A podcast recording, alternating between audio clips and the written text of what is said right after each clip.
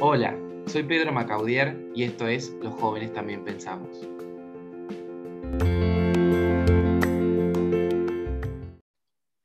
Bueno, eh, muchísimas gracias Anisa por unirte al, podcast. Eh, un honor tenerte acá. Gracias Pedro, me parece hermosa tu iniciativa. Escuché muchos de los otros podcasts con los otros chicos de Levalle y me encantaron todas las historias da mucho optimismo. Buenísimo que te hayas largado. Genial, gracias.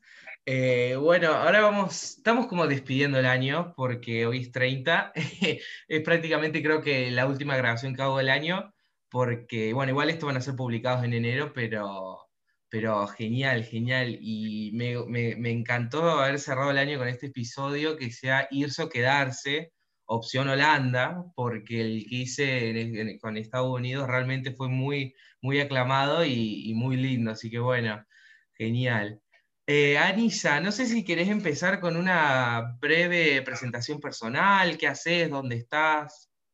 Dale, sí, mira, vivo en Holanda hace 20 años y medio y la verdad que se pasó volando, vine por un contrato con Shell por tres años y se hicieron 20. Eh, y vivimos cerca de Ámsterdam con Frank, eh, mi marido holandés, que creo que muchos conocen a Levalle, y Alec, mi hijo que ya tiene 10 años. Genial. ¿Y mm, seguís trabajando con Shell o has, digamos, explorado nuevas eh, profesiones a lo largo de estos 20 años? Sí, he cambiado. Estuve con Shell casi 14 años. Eh, los primeros cuatro años fueron en Buenos Aires y los últimos 10 fueron en la Casa Central, en La Haya, que fue por, todo el motivo por el que vine. Pero después, cuando nació Alec, eh, nos mudamos, dejamos La Haya, que es una ciudad preciosa, pero vinimos a vivir más cerca de Ámsterdam donde estaba el trabajo de mi marido y también cerca de la familia de mi marido, todo muy práctico. Es un país muy chiquito de todas formas, pero mm, después fui a trabajar eh, a Nike, que también siempre seguí en la parte de, mm, capacitación y recursos humanos y, todo lo que es planeamiento de carreras, que fue eh, la parte de liderazgo y demás que, a lo que me dediqué.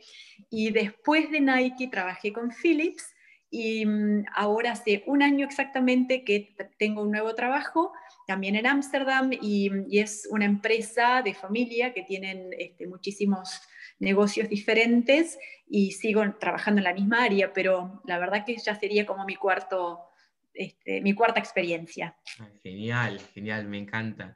Eh, una de las cosas que quiero nombrar es decir de, de Europa, de que es todo tan chiquito y tan cerca que a mí, bueno, a mí me sorprendió, me encantó, por el hecho de que, viste, uno se va a estudiar a Córdoba, se va a estudiar a otro lado y después tiene larga distancia. Acá en Argentina es un país grande territorialmente, demográficamente, pero en Europa vos haces capaz 20 kilómetros y tenés otra ciudad, otro pueblo. Es algo muy lindo, más para recorrer. tal cual, tal cual. Acá la ciudad más lejos que queda al, al sur de Holanda, nosotros nos quedan dos horas dos horas y se terminó el país.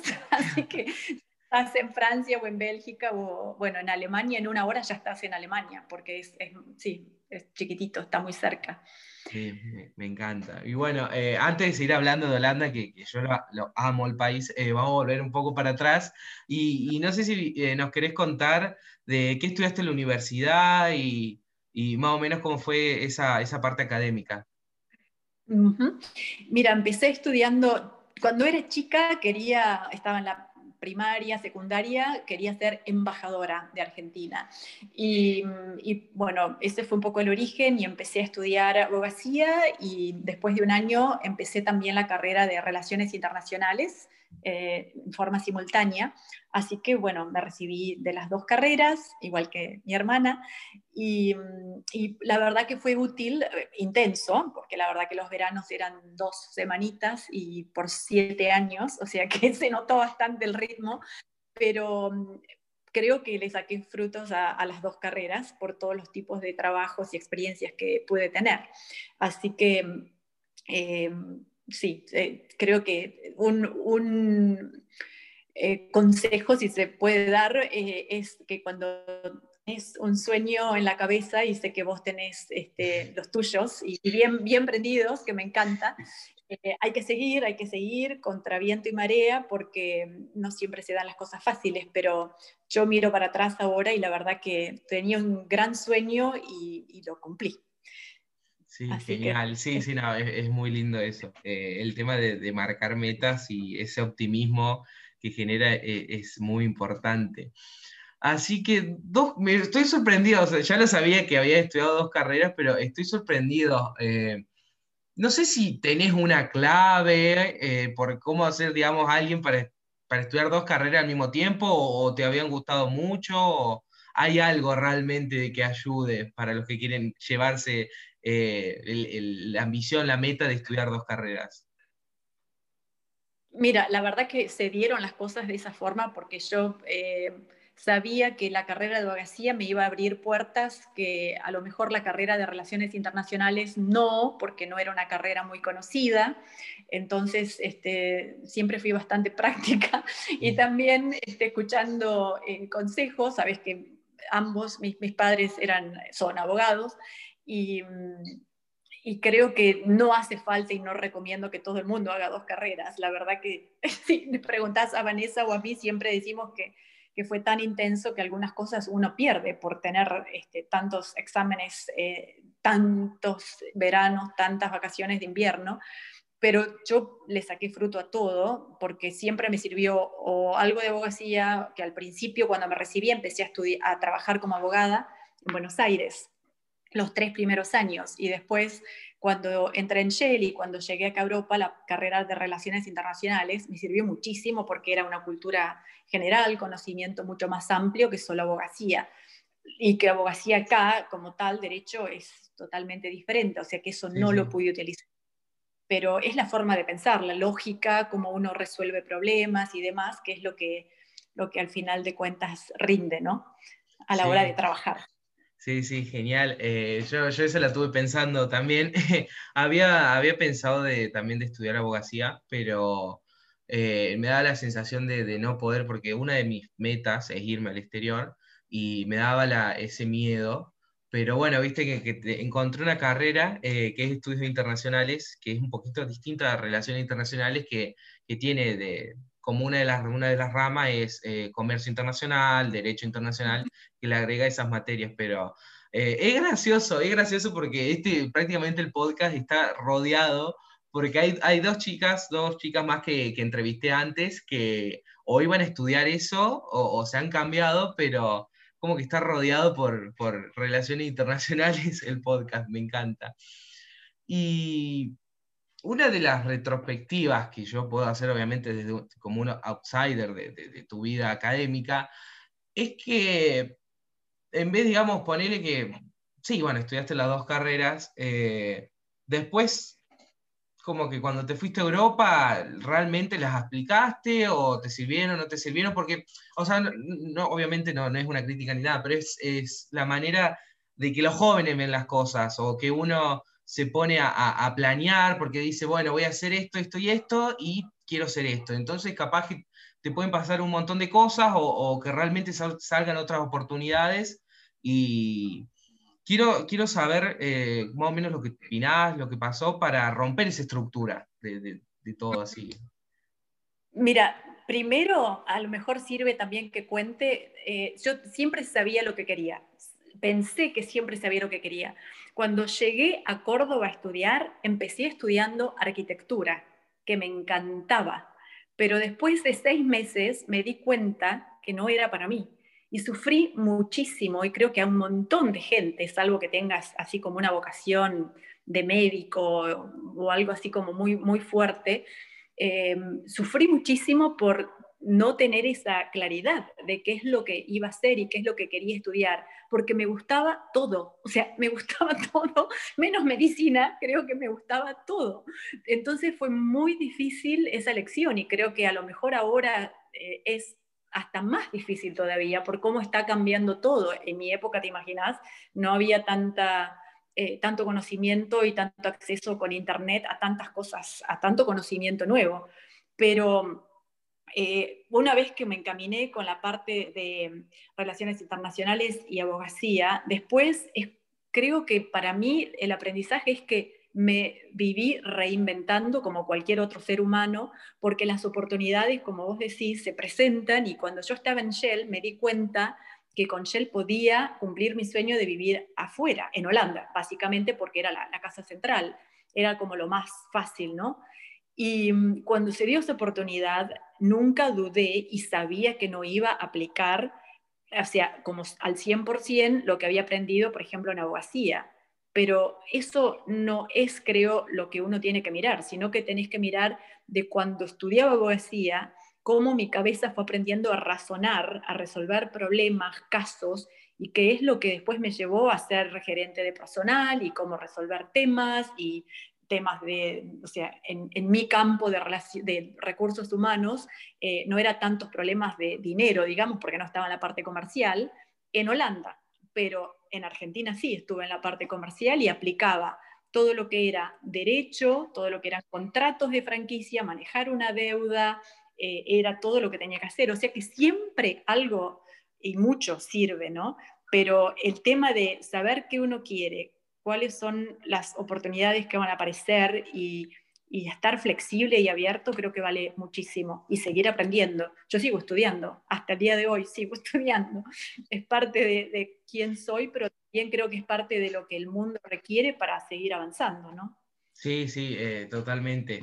Eh, no, no quería irme mucho de las ramas porque me encanta hablar de estas cosas, pero es algo que realmente tenía que destacar, lo que es la parte académica, eh, como ejemplo obviamente de, de, tu parte académica, porque es me parece para los jóvenes, para cualquier persona, porque viste, uno, como vos acabas de decir, nunca deja de estudiar ni obviamente ni, de recibir aprendizaje, es muy importante de ver, de romper con esa estructura que, que, yo y tantos jóvenes nos vimos eh, enganchados. Así que bueno, eh, volviendo, o sea, yéndonos a Holanda, eh, vamos a empezar, digamos, con la cultura, el país. Una de tus impresiones o qué te haya impactado que te diferencie, digamos, de la cultura holandesa con la cultura argentina? Mm, mira, primero cuando me vine, eh, yo como te conté, trabajé para Shell, te puedo decir que de los 20 años, los primeros 10 yo no tuve vida holandesa. Fue toda vida internacional porque la, la gran eh, alegría mía de ir descubriendo los trabajos y los desafíos de Shell fue descubrir todo el mundo, no Holanda. A Holanda la llego a conocer cuando encuentro a mi marido, porque a través de su familia y de establecer nuestra familia con Alec, empecé a descubrir todo, creo que realmente cuando nació mi hijo. Entonces, como diferencias, me parece que es toda esa pasión por, por la amistad que uno tiene en Argentina, es diferente. O sea, no es que no tienen amigos, los tienen por supuesto, pero toda esa cultura de que los jueves asado con amigos o no sé, lo que se te ocurra como tradiciones que son mucho de estar aferrados, de tomar mate con tus amigos y demás, eh, ellos no son digamos, tan, tan abiertos en ese sentido. Pero dentro de todos los europeos, eh, a mí siempre me impactó de que sean tan liberales en el buen sentido, ¿no? De que se adaptan a todo, viajan muchísimo, eh, les encanta probar, comer de todo, pero también bastante abiertos, o sea, de todas las otras experiencias de ver a lo mejor cómo otros este, amigos se han adaptado o no en Alemania o en Francia. Yo creo que es bastante fácil vivir en Holanda.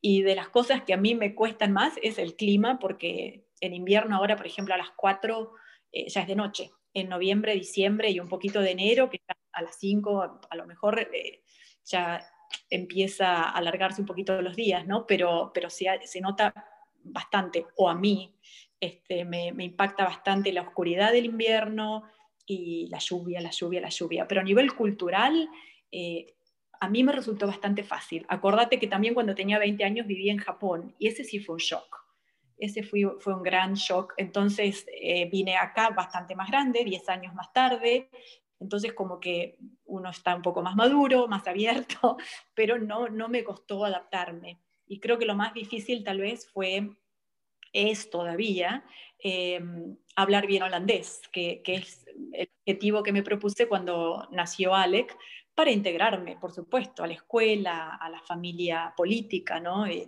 era a los vecinos, a los médicos, dentistas. Eh, igual todo el mundo habla inglés, perfecto, la verdad que bastante bien. es uno de los países donde mejor hablan inglés. Entonces, hasta eso facilita ser extranjero y vivir en Holanda. Sí, genial. Eh, sí, eh, lo del idioma es súper importante. Y hay una de las cosas que quiero hablar es sobre el clima. Sí, eh, yo lo, tuve esa misma experiencia cuando tuve la posibilidad de ir y a mí me gustó. Sinceramente, obviamente, capaz yo, soy, yo soy una persona ermitaña que se queda adentro totalmente. no odio el calor, pero sí lo sufro más y realmente eh, no sé si será el mismo estilo de vida, levantarse temprano, el, almuerzo no es tan importante y después, digamos, se cena temprano a las 4, 5, 6.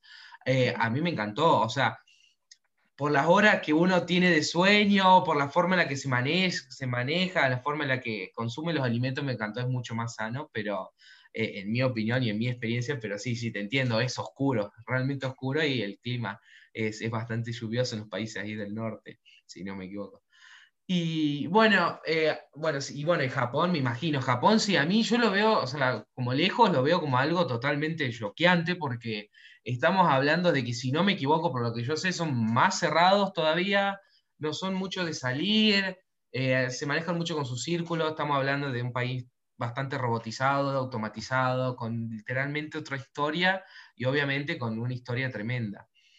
Así que y bueno, eso de Holanda también, eh, algo sabía de que, era, de que era bastante liberal y es lindo eso, es lindo cuando hay tanto, tanto intercambio, tanto como vos lo explicabas.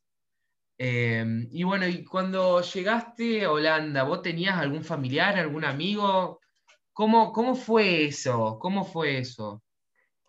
No, no, o sea, la única persona que había era otro argentino de Shell, Argentina, que había llegado a La Haya dos años antes no era mi amigo, yo sabía que lo, había visto una vez en mi vida y nada más.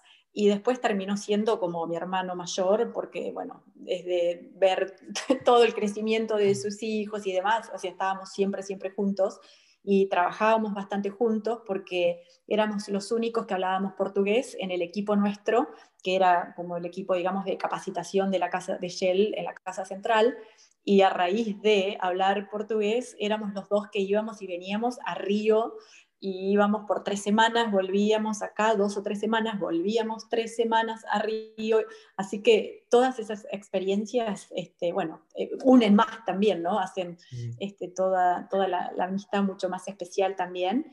Y, y, bueno, la verdad que era el único al que conocía y los demás, bueno, fueron todos colegas, amigos nuevos y como te dije al principio, eh, en Shell eran todos amigos internacionales. Mi mejor amiga era australiana, la otra era de Ghana, y, todos se han ido, porque todos habían venido también por tres, cuatro años eh, con un contrato, digamos, para que era el, el, método de Shell de capacitar gente, rotándonos por distintos países. Y yo fui una de las muy pocas, creo que una de dos que nos quedamos a vivir acá porque, bueno, nos casamos y, elegimos este país, más allá de Shell.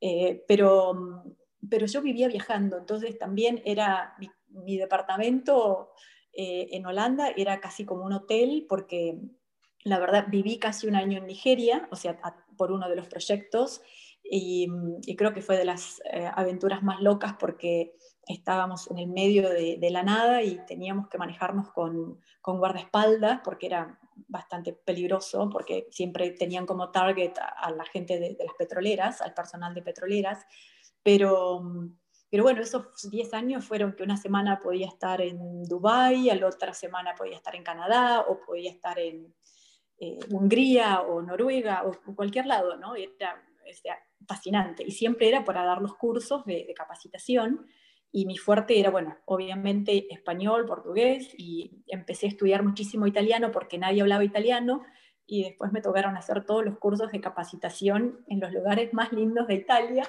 así que era, bueno, eh, era una mezcla de, placer con, con, trabajo, pero sí, fue la verdad muy especial, muy especial. más de lo que me imaginé.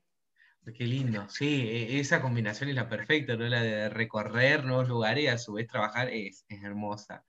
Y mm, una de las cosas que quiero eh, decir es como, por ejemplo, los privilegios que tenemos nosotros ahora con las tecnologías, ¿no? Porque eh, hace 20 años uno era mucho más difícil comunicarse con su familia, con, con las llamadas internacionales y no poder verlo en persona, ¿viste?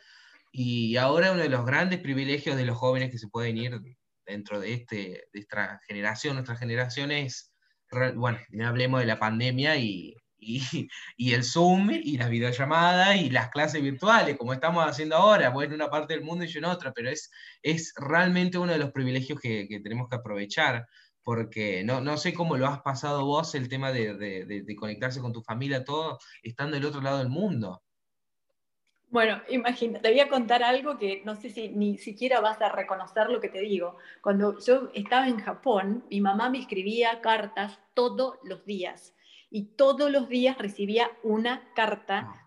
Entonces yo miraba desde la vereda a las cajitas de, digamos que estaban como en la recepción donde vivía en, como en una residencia de estudiantes y siempre veía el sobre argentino, que ahora creo que no existe más, con la tirita azul, celeste y blanca, celeste y blanca todo alrededor. Y así era como, como nos comunicábamos. Y una vez por mes podía hablar por teléfono porque era carísimo, carísimo.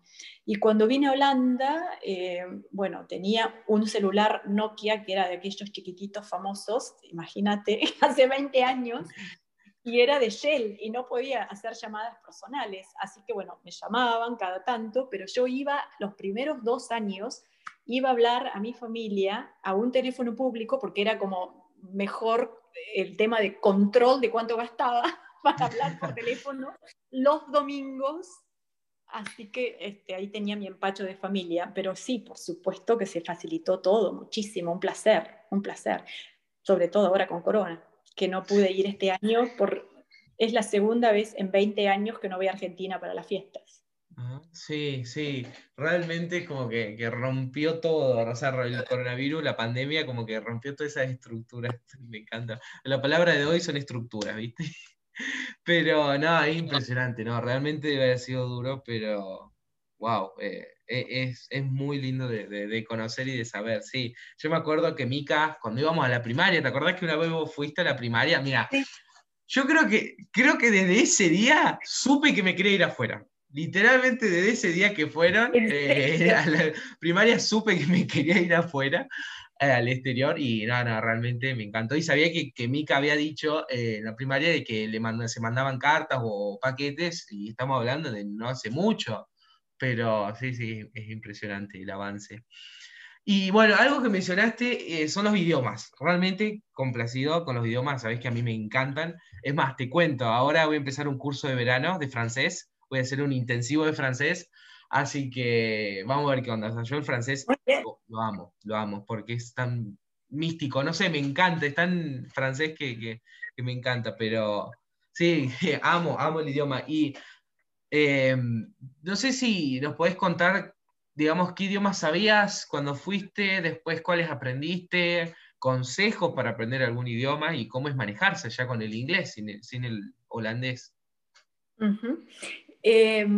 Bueno, inglés yo estudié desde chiquita, igual que mm, francés, eh, bueno, un poco en el colegio secundario, que era la, base, digamos, eh, mínima que teníamos, pero después estudié en la Alianza Francesa en Córdoba. Seguí toda la universidad, seguí con, con inglés y con francés, y después tuve un novio alemán cuando estaba en mis veinte y pico, así que estudié full alemán por tres años hasta que me dejó ese novio, nunca más toqué alemán, pero me sirvió mucho porque tiene mucho que ver con el holandés, así que este, no hay que, hay que agradecer todo, digamos. Eh, y después cuando estuve en Buenos Aires, o sea, me recibí en Córdoba y después me fui a vivir a Buenos Aires, y ahí empecé a estudiar portugués, que me encantaba. Y en el medio algunas vacaciones de verano en Brasil, que uno siempre aprende un poco, practica portuñol, pero después yo quería hablar portugués, no portuñol. Mm, y, eso me sirvió muchísimo, porque cuando llegué a Holanda em, tenía la, bueno, el portugués mío estaba bastante bien, pero digamos no era tan fuerte como para dar cursos de capacitación.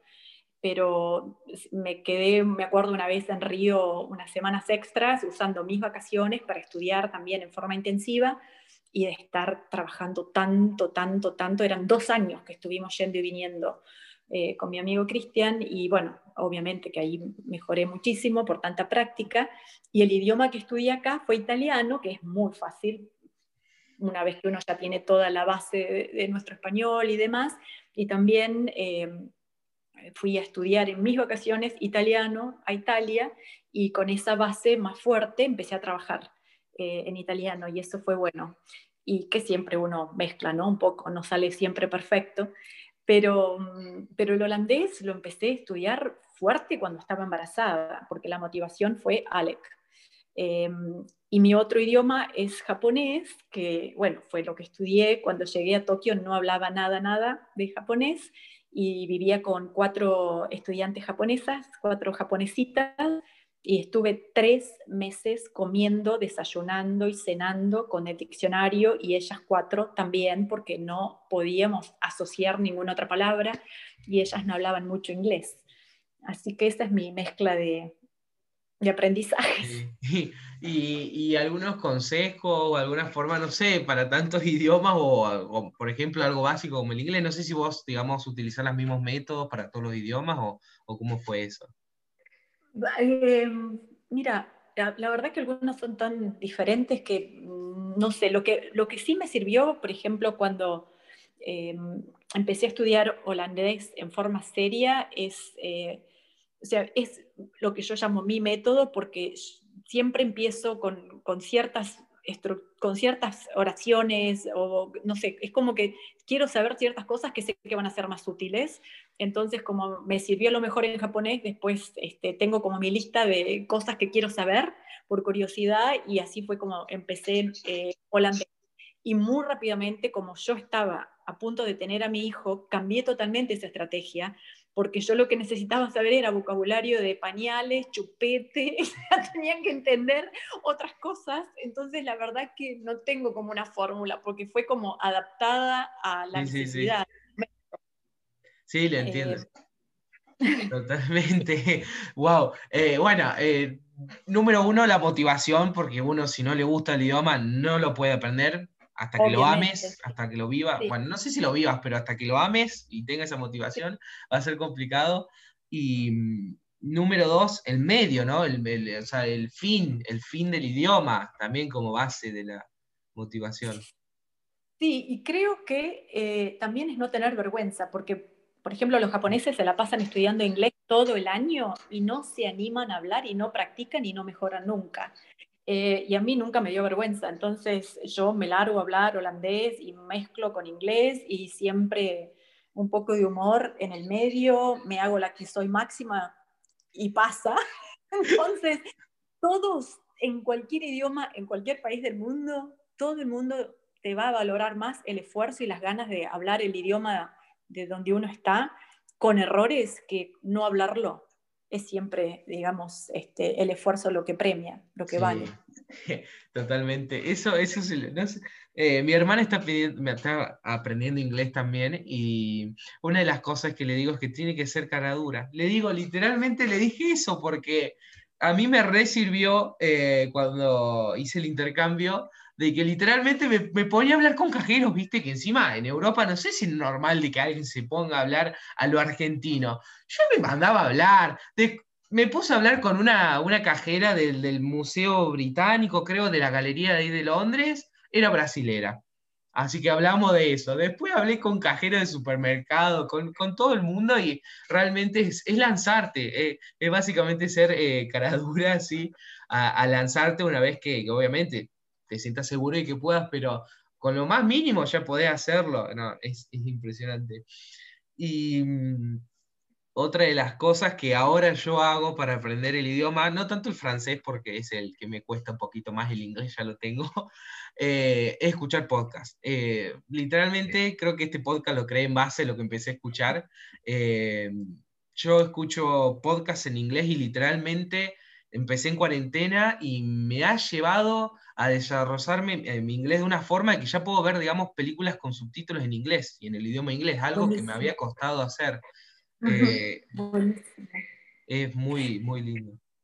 Sí. Yo lo que empecé a hacer, como vivimos a 20 kilómetros de Ámsterdam y es donde yo trabajo o he trabajado todos los últimos años, pongo la radio de, digamos, de noticias, la AM, no música, la radio que te hablan y hablan y hablan y hablan. Y eso para mí ha sido una base, pero espectacular, porque el vocabulario siempre, primero no entendía nada y me molestaba, hasta me molestaba tener la radio prendida, pero ya ahora son como ocho años, que, bueno, este año no por corona, pero si no, ida y vuelta, si no estoy hablando por teléfono a Argentina, estoy escuchando esa radio y, y, me sirvió muchísimo también. O, escuchar, por ejemplo, la BBC, o sea, en la televisión y demás, sí, la verdad que, que bueno y es importante tener el vocabulario, buena gramática y un lindo acento, que es lo más difícil muchas veces. ¿no? Sí, sí, la pronunciación. Eh, yo una, bueno, no sé si mi profesora de inglés lo va a escuchar, la del pueblo, eh, pero si estás escuchando esto, te digo que te, te, adoro porque literalmente he tenido horas y horas de clase de conversación donde ella me corrige el acento, la pronunciación y es, es verdad, cuesta. Pero sí, no, no, es súper, súper importante eh, todos esos aspectos, como bien mencionás, eh, yo creo que todos en base a la motivación. Y mm, una de las cosas que quiero resaltar, y no me quiero olvidar, es la música también. Eh, todo, todo lo que te pueda rodear. Yo sé, justamente una amiga estaba por rendir el, FIRST, un, un, un, examen internacional, y le dije, bueno, tenés una semana, rodeate de inglés. Mirá películas en inglés, escucha música en inglés, o todo el idioma que te toque porque realmente son métodos muy lindos, obviamente, además de estudiar realmente lo que es la teoría. Así que bueno, genial. Y vamos a seguir antes que me quede con el idioma, porque otra cosa que también me gusta. Eh, ¿Cómo es el estilo de vida eh, allá? ¿Cómo se manejan con los horarios? ¿Cómo es? Si tienen mucha vida laboral, tienen poca vida laboral porque es tipo uno de los misterios que yo veo desde Argentina, porque se trabajan seis horas, cuatro horas, derechos laborales, ¿hay feriados, no hay feriados? Algo así. Em, yo amo trabajar, así que nunca voy a ser un ejemplo de la media holandesa. Eh, yo trabajo, creo, el triple de un holandés común porque me gusta, porque me gusta, pero para contestar tu pregunta, un holandés típico empieza a trabajar en un año normal sin corona, eh, tipo llegan a la oficina ocho y media, entre 8 y media y 9, y los holandeses típicos aman su familia y su vida en balance, así que a las 5 y 5 y media los holandeses se van, y es muy común ver extranjeros que siguen trabajando, por supuesto que hay excepciones, y hay holandeses ¿viste? que también o sea, dan el todo, pero en general eh, les gusta llegar a su casa en un horario normal para ellos, digamos entre 5 y media y 6, porque se cena muy temprano, se cena en invierno tipo 6 de la tarde para nosotros, acá ya es de noche por supuesto, y eh, en verano a lo mejor normalmente se cena tipo a las 7, eh, o sea que es relativamente muy temprano. Y ese es el tiempo que te da de estar con tus hijos, de, hacer deberes, de acomodar cosas y demás. Pero eso, digamos, es, eh, es un poco el, el balance. hay creo que son cuatro feriados por año o cinco, eh, y nada más. Y nada más. Lo que sí, em, tenemos muchas vacaciones.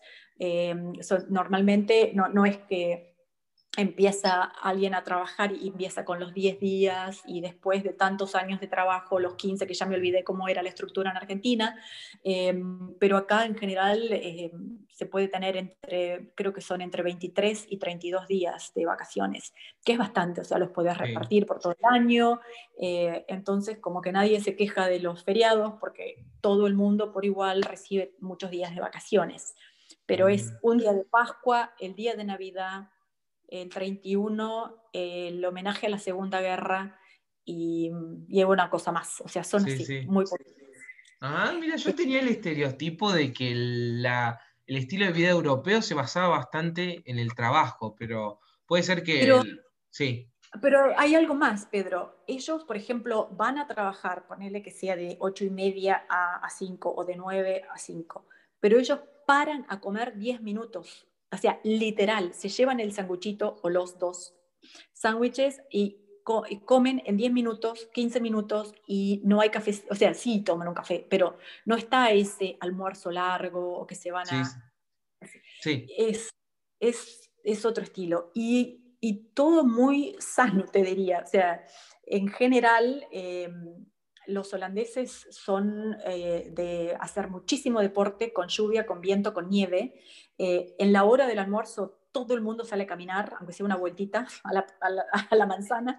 Em, los snacks que se llevan para entre comidas son zanahorias, manzanita, banana, y en todas las empresas, eh, en vez de haber, o sea, todos los snacks que hay, es todo fruta. Fruta, nueces, todo, en todos lados. Empresas chicas, medianas, grandes. Em, es, es, notable, muy notable. Y andar en bici para todos lados. Y andar en bici para todos lados. Y subir escaleras para todos lados. Porque no hay montañas, pero las casas son chiquitas, pero van para arriba. Entonces todo el mundo tiene escaleras. Total, sí. wow, eh, es, realmente es muy lindo. Eh, sí, no, eso de la bici sí sabía, porque viste, que como la postal de, de Holanda andar en bici. Pero eh, no sé si lo verás con Alec, eh, con tu hijo, pero debe ser en base a la educación, ¿no? Es como que la educación de aprender a comer y eso de ser impartida de cuando son muy chicos, ¿no? Y eso, esas ayudas, digamos, de, de, máquinas expendedoras de, de, comida, es como, wow. Eh, sí, sí. Y, los chicos, sí. cumpleaños, las fiestitas de cumpleaños de los chicos, no están, hay papitas, por supuesto, y algunos snacks de ese tipo, pero ves pepinito cortado, manzanita cortada, zanahorias chiquitas, tomates cherry, esas son las fiestitas de cumpleaños. Y atún, que otro chocolatito, pero son más las madres latinas que las madres holandesas. Es todo natural, todo, digamos, bien, sí, sano.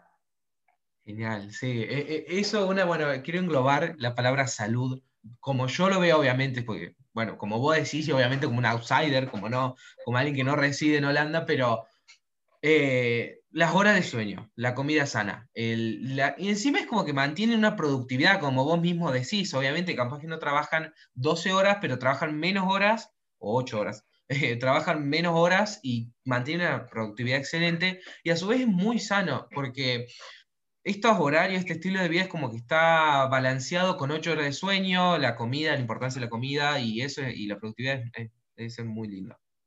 Bastante diferente acá, pero sí.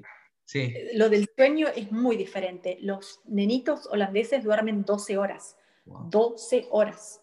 Alec duerme 10 y es el que menos duerme. Y, ya casi que ni digo cuántas horas duerme porque soy como la mamá rara, pero duerme muchísimo. A las 8 están todos los nenitos en la cama, pero nenitos de hasta 10 años. ¿eh?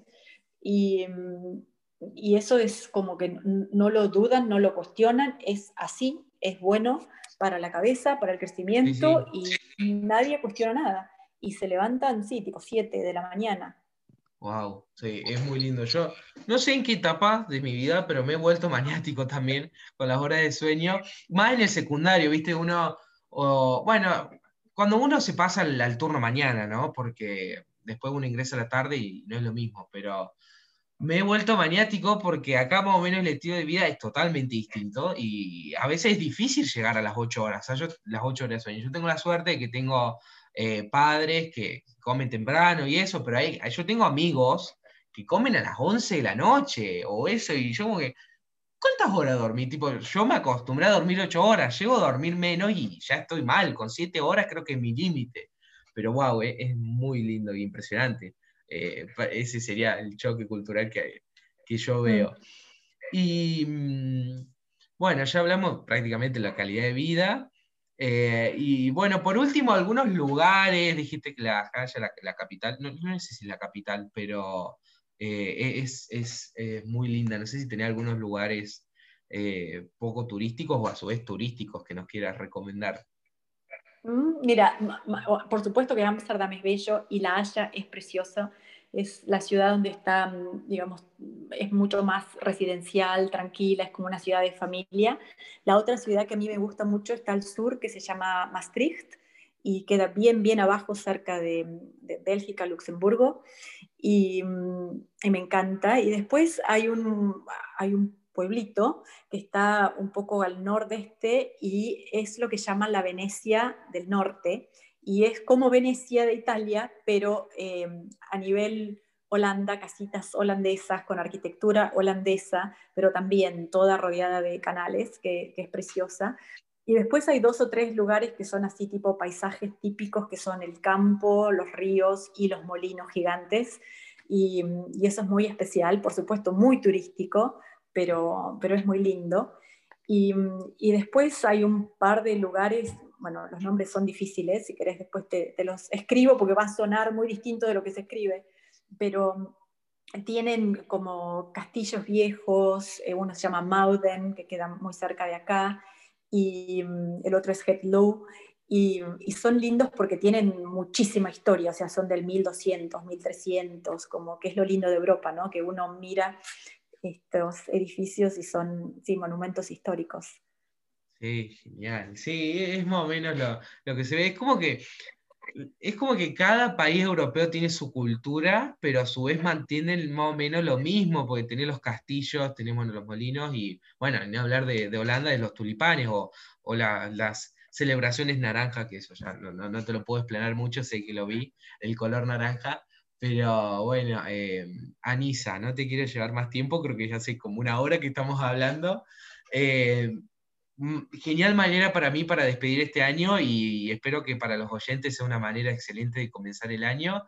Así que nada, muchísimas gracias, me encantó esta conversación y, bueno, espero en el futuro eh, poder seguir conversando. Bueno, gracias Pedro, muchísimas gracias por haberme llamado. Y mm, para cerrar el año, sé que ha sido un año difícil para todos porque fuimos impactados todos de alguna forma u otra. Y mm, tal vez un mensajito de, optimismo para todos los chicos jóvenes de Levalle, que hay que seguir con los sueños, el que quiere trabajar, que trabaje, pero que siga haciendo cosas lindas, cumpliendo metas, el que pueda estudiar y quiera estudiar, que estudie y, estoy acá disponible para cualquiera que quiera cualquier consejo, hablar de cualquier aventura loca afuera de Levalle o no, o mismo en Levalle, eh, porque no es cuestión de irse, eh, es cuestión de hacer lo que uno quiera para, para ser feliz y cumplir metas. Me encantó, me encantó esa descripción. Literalmente coordina totalmente con el nombre irse o quedarse, opción Holanda. Tremendo cierre.